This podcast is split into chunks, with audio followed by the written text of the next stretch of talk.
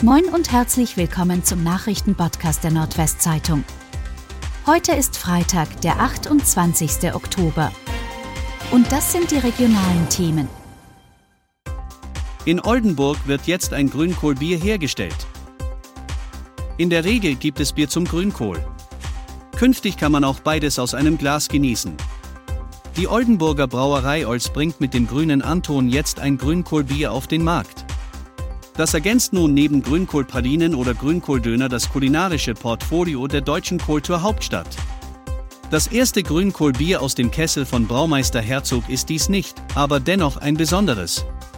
Zurückgegriffen habe er nach Rücksprache mit Experten auf eine relativ normale Sorte Grünkohl. Feingehackt wird dieser, anders als bei früheren Versuchen, erst im fortgeschrittenen Brauprozess, beim sogenannten Hopfenstopfen, hinzugegeben.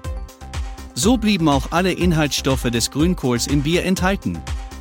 Der grüne Anton sei jedoch streng limitiert und werde nicht im Getränkehandel auftauchen.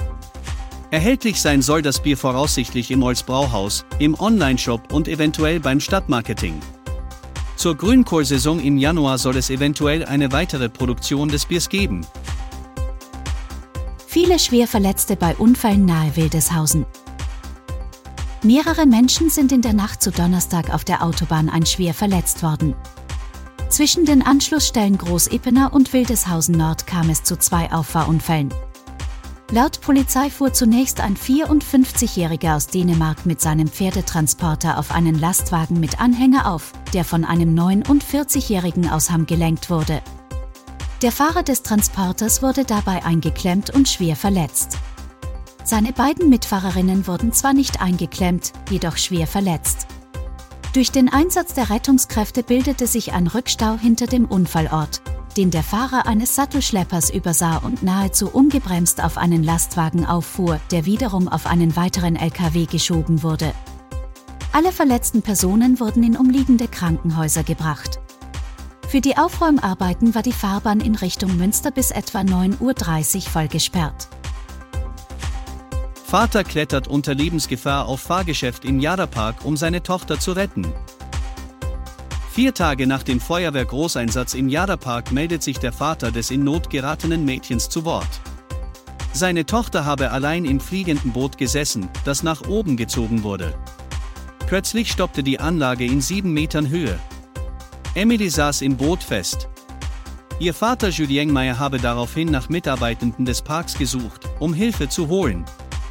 Da das siebenjährige Mädchen fürchterlich weinte und es bereits dämmerte, habe er keine andere Möglichkeit gesehen, als zu seiner Tochter hochzuklettern. Nachdem er oben angekommen war, startete ein Mitarbeiter des Parks nach einer weiteren Viertelstunde die Notabsenkung. Wer den Großeinsatz der Feuerwehr veranlasst hatte, wisse Meyer bis heute nicht. Den Vorwurf, ein Helikoptervater zu sein, weise er demnach entschieden zurück. Die Verantwortlichen im Jada-Park haben sich inzwischen entschuldigt und Freikarten als Entschädigung angeboten.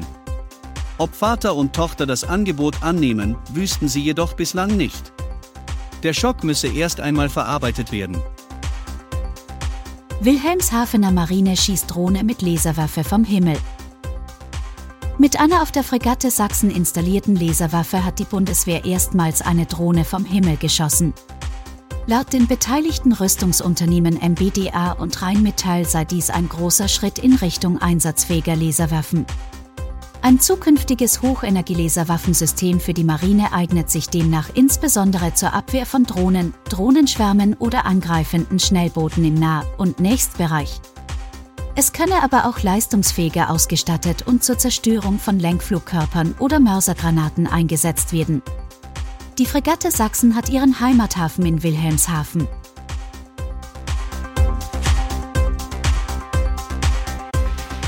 Und das waren die regionalen Themen des Tages. Bis morgen!